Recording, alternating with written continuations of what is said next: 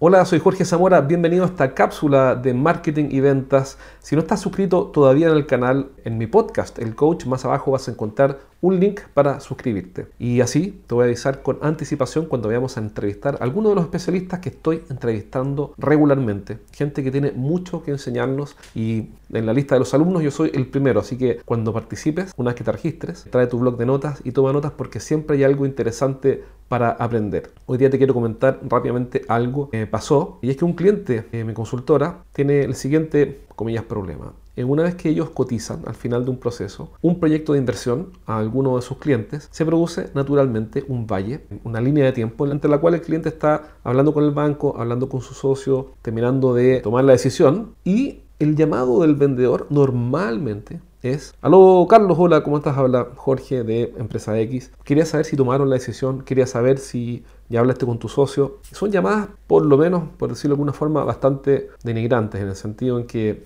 somos todos adultos y profesionales y no queremos estar rogando por una respuesta del tipo, oye, no sé si viste la propuesta que te envié, mira, no sé si ya tomaste la decisión. Entonces, una salida honorable, una forma de mantener la relación, seguir influyendo sin tener que rogar por atención es crear un contenido útil o valioso o relevante para el cliente. Hay miles de formas de hacerlo. Yo mismo lo hago de forma automática o semiautomática y eso nos ha permitido mantener la relación con clientes con los que hablamos hace años atrás y que hoy día están tomando algunos proyectos. Entonces no es que tengas que hacer un gran trabajo manual, lo puedes automatizar o semi-automatizar. Pero vamos al punto en cuanto al contenido, qué mandar, qué enviar. Por ejemplo, podrías mandar un caso de éxito o entregarle un caso de éxito a tu vendedor para que lo envíe. Eh, podrías mandarle un video, un video de un especialista quizás no en Chile o en tu país, quizás un especialista de la materia que esté hablando sobre alguna tecnología relevante o sobre algún aspecto técnico relacionado con la oferta que estás haciendo. Podrías mandarle un artículo de una revista, podrías mandarle un newsletter tuyo, de tu empresa, con algún contenido valioso, podrías mandarle un video,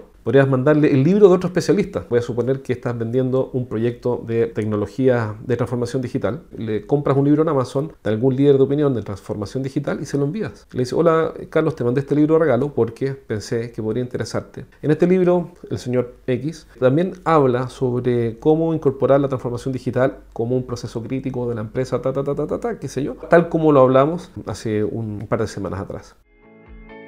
Si eres el gerente de una empresa de ingeniería, consultoría, coaching, tecnología o servicios para empresas, entonces este mensaje es para ti. Cada semana entreno a un grupo de gerentes en vivo. En estas sesiones aprenden las estrategias más efectivas que conozco para hacer crecer sus negocios y siempre terminan la clase con ideas prácticas para implementar rápidamente. Y la buena noticia que tengo es que cada semana voy a sortear un asiento para una de estas clases sin costo. Regístrate ahora en eduventas.com y postula para participar en una sesión. Pide un cupo en eduventas.com.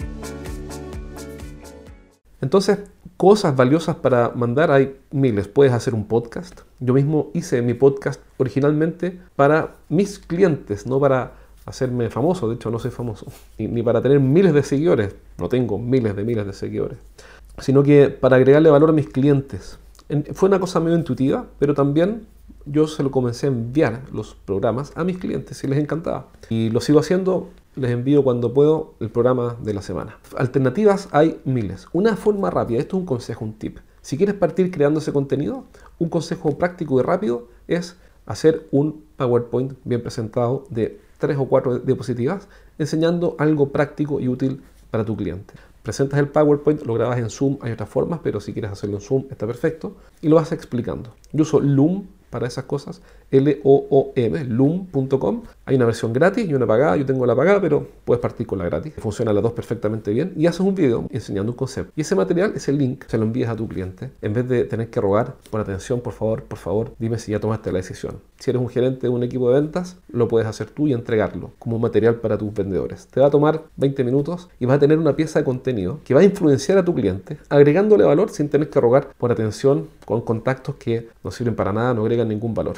Como me dijo alguien ayer o antes de ayer, si el cliente te necesita, te va a llamar. Así que si no te ha llamado es porque no ha tomado la decisión. ¿Qué hacer en ese intertanto? Agregar valor. ¿Cómo? Ya tienes algunas ideas. ¿Ok? Pronto voy a ir contándote otras cosas que van apareciendo todos los días con los equipos de venta que entrenamos y recuerda suscribirte al podcast El Coach en el link más abajo. Un abrazo, cuídate y nos vemos pronto. Chao.